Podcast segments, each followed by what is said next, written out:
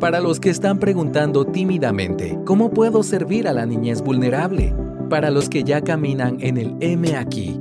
Para los que están a punto de empezar o quienes llevan una vida en esta trinchera. Para el cristiano con hambre y sed de justicia. Todos sean bienvenidos a otra edición de Religión Pura, el podcast de Alianza Cristiana para los Huérfanos, Evangelio, Familia, Iglesia y Sociedad. Hola a todos, aquí les saluda Aisha de López. Este es un episodio especial de Religión Pura, principalmente porque desde la última vez que nos escucharon, la vida nos cambió drásticamente estando en Chile con David y otro equipo aliado de ACH, dando algunas capacitaciones y teniendo reuniones para expandir el trabajo allá. Recibimos la triste noticia del fallecimiento del hijo mayor de David, Chisco, debido a un accidente automovilístico. Como podrán imaginar, en ese momento el panorama de todos los planes cambió. David regresó y nosotros nos quedamos a cumplir la misión para la cual estamos convencidos el Señor nos llamó. Estamos agradecidísimos como familia, tanto la familia McCormick y la familia ACH, por todas las muestras de cariño y solidaridad que nos han dejado por las redes, en persona, por escrito, con gestos tangibles de amor para la familia McCormick. Realmente no hay palabras y solamente queríamos patentizar, dejar claro cuánto apreciamos el amor que nos envuelve, que es real. Estando nosotros separados en Chile y David acá con su familia, nos dimos cuenta del poder del amor del Espíritu Santo en los creyentes alrededor del mundo. Chile se quedó en nuestros corazones en más maneras que una porque nos permitieron trabajar entre ustedes dando espacio al lamento. No hubo ni una reunión en la cual no nos permitieran llorar y orar y nos abrazaron y lloraron con nosotros mientras que podíamos eh, estar juntos. Y ahora que ya regresamos a Guatemala, seguiremos el trabajo y sostendremos en oración y en todas las maneras que Dios nos permita a la familia McCormick. Así que agradecemos sus oraciones y su apoyo y me pareció muy eh, ideal, muy perfecto que hoy pudiera presentarles a una nueva amiga, pero que de verdad está en nuestros corazones muy profundamente, Dani Fuentes. Ella es una eh, esposa de pastor en Chile, en Valparaíso, que no conocíamos y que ha sido parte de la audiencia de religión pura. Y se conecta tan bien al, espíritu y al sentimiento que estamos viviendo hoy en día, porque ella es mamá de acogida y en una de las reuniones de las cuales tuvimos el privilegio de ser parte, ella compartió este escrito acerca de los susurros del Evangelio que Dios le ha permitido disfrutar y saborear en medio del acogimiento temporal. Digo que va muy bien de la mano para este día porque ciertamente ser papá y mamá, sea por la vía biológica o adopción o por acogimiento, es temporal. Su esposo estuvo en esa reunión y el pastor Claudio, de verdad, todos necesitaríamos un pastor Claudio en nuestras vidas. Es un hombre franco, directo, apasionado por el Señor y simple en su manera de entender el Evangelio y comunicarlo. Y él dijo, tomado por sorpresa en que le estaban pidiendo eh, expresar algún pensamiento acerca del acogimiento temporal. Él dijo que alrededor del tiempo en el cual estaban decidiendo qué hacer acerca de acoger o no, él fue sincero con el Señor y le dijo, Señor, es que tengo miedo de amar y soltar y perder a esta criatura. Y él dijo que esta respuesta es fuerte, pero que Dios se la dio a él y que obviamente no es prescripción para todo el mundo, pero esto fue lo que Dios le dijo a él. Dios le dijo, Claudio, ¿qué garantía tienes que yo no te quito uno de tus hijos biológicos antes? Y así fue como ellos emprendieron el acogimiento, sabiendo que ninguno de sus niños es de ellos. Y quiero que ustedes formen parte de la audiencia ahora que disfruta de esta dulce y tremenda revelación en el corazón de una mamá de acogimiento de Valparaíso. Y quiero advertirles que van a empezar a oír diferentes acentos en religión pura, que van a conocer a gente maravillosa que está obedeciendo al Señor allá en el Cono Sur. Y oremos porque hay planes eh, cocinándose para Sudamérica. Así que mm, quiero decirles que eh, si puedo describir este viaje con dos palabras sería perfectamente agridulce. Agrio por la pérdida, la separación, la interrupción eh, de una vida, de una historia familiar, de un viaje, pero dulce en la manifestación del amor de los hermanos entre nosotros y de la esperanza eterna que nos sostiene para siempre. Entonces, sin más que agregar, disfruten de este escrito en labios de Dani Fuentes, mamá de acogimiento de Valparaíso, Chile. Que Dios los bendiga. Aún recuerdo cuando iniciamos el proceso de evaluación para ser familia de acogida hace dos años. Tenía una convicción firme de que el Señor nos estaba llamando a acoger como familia a un niño o niña. Pero también surgían muchos pensamientos de temor en mi corazón. Un día en el balcón de mi departamento, conversando de estos temores con mi papá celestial, una certeza invadió mi corazón, mi corazón. El acogimiento no sería algo fácil. No obstante, mi comprensión del Evangelio sería profundizada. Eso hacía que cualquier dolor, incomodidad, sacrificio, etcétera, valiera la pena. Pues sin duda nuestra mayor ganancia es conocerlo más a Él. Y es por esto que el día de hoy quisiera compartir cuáles han sido algunos de los susurros del Evangelio con los cuales el Señor me ha consolado, confrontado y animado durante este tiempo. Uno de los mayores temores que tenía para comenzar el proceso de ser familia de acogida era el sufrimiento que se causaría a mis propios hijos que en ese entonces tenían seis años Daniel y ocho años Florencia. Cuando partiera el pequeño de acogida, ellos que nunca habían vivido un duelo, me apenaba a pensar en exponerlos a un duelo tan importante a una edad tan temprana. Esto era algo que nos impedía dar el paso. Ya habíamos ido a las charlas al respecto y teníamos la convicción de hacerlo. Pero esperaríamos que nuestros hijos fueran adolescentes para que tuvieran más herramientas para enfrentar el dolor de una partida. Pero fue el 20 de octubre del 2019, en medio de los cacerolazos por el estallido social que sonaban en todo Chile, que le pregunté a mi pequeña cuál era su cacerolazo, era, cuál era su demanda social. Ella me contestó algo que me resonó el corazón. Sus palabras me golpearon como la cuchara de palo a la olla. Me dijo, yo quiero decir que todos los que no quieran sus bebés no los aborten, sino que me los den a mí yo los quiero cuidar. Recuerdo que cuando se durmió fui a hablar con mi esposo y, lo que, y me contó, y le conté lo que me había dicho nuestra pequeña, y cómo de inmediato había venido a mi corazón el acogimiento temporal.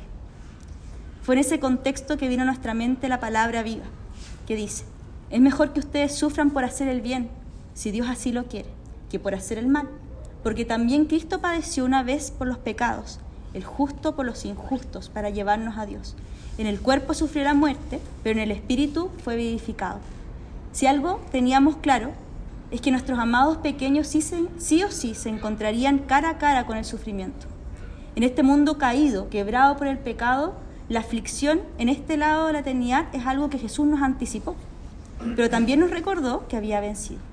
Sin duda, mis pequeños, al recibir una pequeña, un pequeño hermanito de acogida, sufrirían con su partida, pero qué bendición es que pudieran experimentar sufrir por hacer el bien. Tal como Cristo estuvo dispuesto a sufrir la muerte para hacernos justos y llevarnos a Dios, Él sufrió el mayor costo por hacernos el mayor bien. Además, el Señor nos recordó todas aquellas veces que hemos sufrido y cómo su mano fiel de buen pastor ha estado con nosotros en los valles de sombra y de muerte, consolando nuestros corazones para que también consolemos a, otros. Nuestro amado buen pastor nos recordó que Él estaría con nuestros pequeños, con todo lo que implicaba el acogimiento, y así ha sido. Pasó un año y nueve meses desde que iniciamos la evaluación y llegaron nuestro pequeño. Llegó el día de la llamada, lo buscamos y lo trajimos a casa. El primer día fue todo muy tranquilo, pero ya desde el segundo día el pequeño comenzó a golpear a Daniel constantemente. Con todos era muy, un amor y muy tierno y cariñoso. Pero él le daba constantes golpes, no lo dejaba acercarse y sus actitudes en general hacia él eran violentas. Daniel se sentía muy triste, no entendía por qué no lo quería, por qué si lo había esperado tanto. Y para mí como mamá era intenso. Por un lado sentía una compasión profunda por ese bebé recién llegado. Tanto dolor y sufrimiento en alguien tan pequeño me conmovía. Pero también me dolía ver sufrir a Daniel, esforzarse por acercarse y luego irse llorando porque solo recibía golpes y rechazo. Recuerdo que chiquitín durmió su siesta y por fin tuvo un momento de quietud y de cantar mis emociones y pensamientos delante de mi papá. Tenía una, una extraña mezcla de profunda compasión por mi yayito y al mismo tiempo una desagradable sensación de que un extraño estaba haciendo sufrir a mi Daniel. Qué precioso es ir tal como estamos a pedir fortaleza y auxilio confiadamente al trono de la gracia. Y fue en ese día que como un susurro el Señor me recordó el Evangelio glorioso.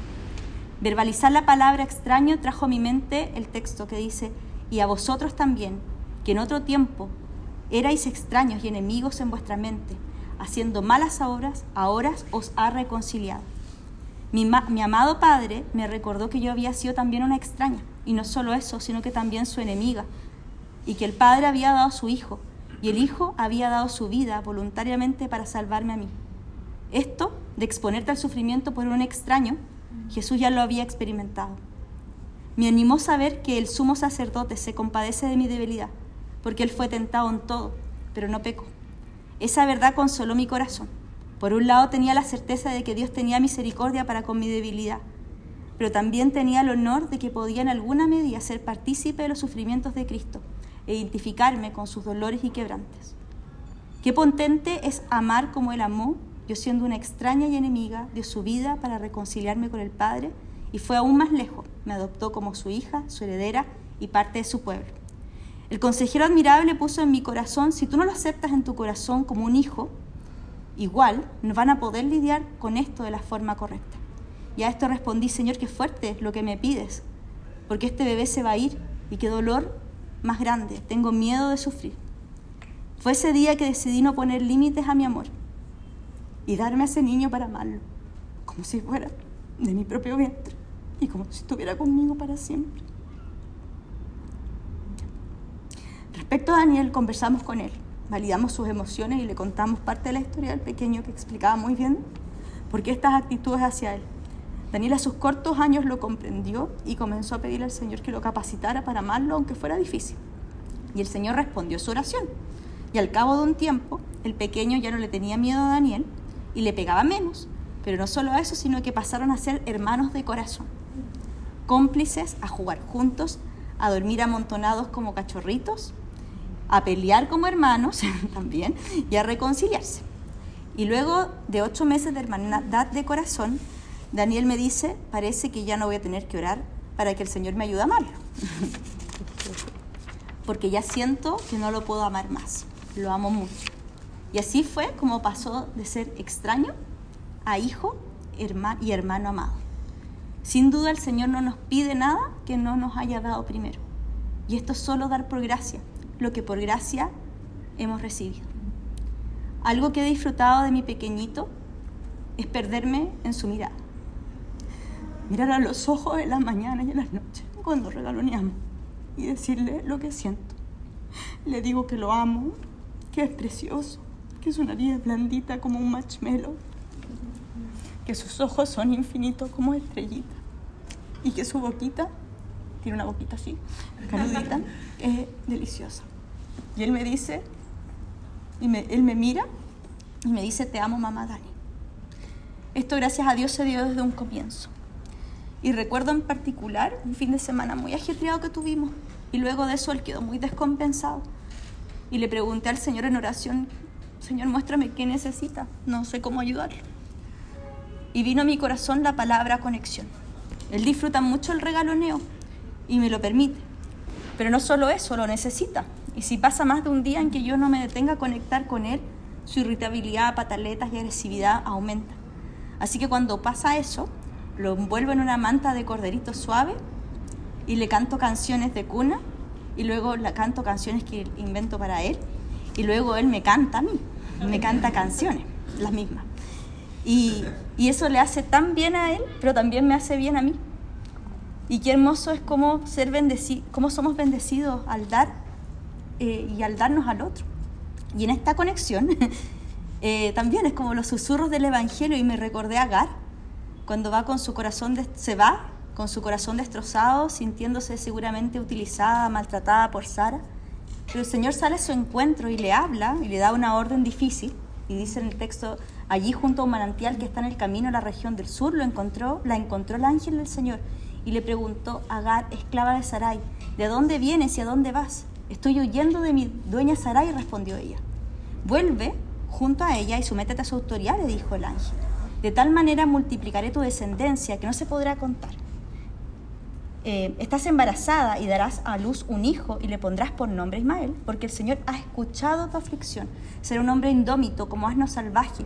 Luchará con todos y todos lucharán contra él y vivirá en conflicto con todos sus hermanos. Como el Señor había, le había hablado, Agar le puso por nombre el Dios que me ve. Pues decía, ahora he visto al que me ve. El corazón de Agar fue fortalecido al entender que el Todopoderoso y soberanía había escuchado su aflicción, la había visto. Y es así como cuando nos perdemos en esas miradas infinitas con mi niño, que recuerdo al Dios que me ve, que me ve más allá de mis malos comportamientos y actitudes, me ve a mí.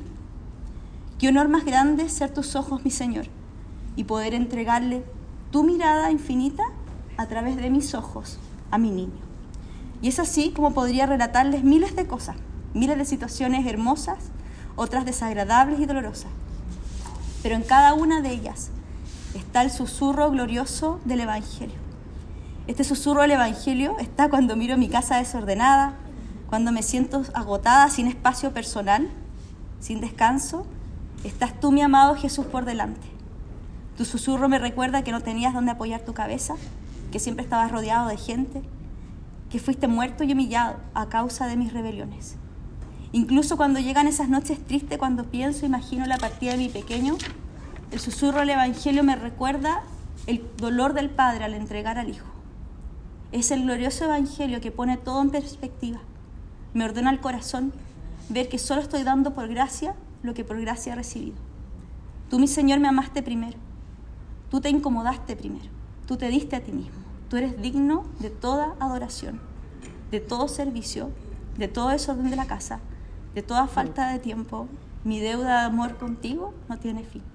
Por tanto, el cuidado temporal, la adopción, el mentorear no se trata de nuestra bondad, porque te encontrarás con tus malos deseos. No se trata de ser fuerte porque te encontrarás con debilidad y verás cómo el Señor se glorifica en tu debilidad y necesitarás de la ayuda de otros. Y tampoco se trata de una bonita obra. Se trata de que tú y yo no somos diferentes a ese niño. Fuimos igual de huérfanos, pero fuimos vistos, escogidos, amados y adoptados por nuestro precioso Dios. Se trata de dar por gracia lo que por gracia recibiste. Se trata de ser su embajador, ser su cuerpo. Se trata de ser un ministro de reconciliación. Y se trata de gozarse en el glorioso Evangelio. Porque estoy segura que al disponernos a amar y a servir en lo que Él nos llame, nos llenará de muchos preciosos susurros del Evangelio. Porque la religión pura y sin mancha delante de nuestro Dios y Padre es esta, visitar a los huérfanos y a las viudas en sus aflicciones y guardarse sin mancha del mundo. Muchas gracias por acompañarnos en otro episodio de Religión Pura. Síguenos en nuestras redes como Alianza Cristiana para los Huérfanos.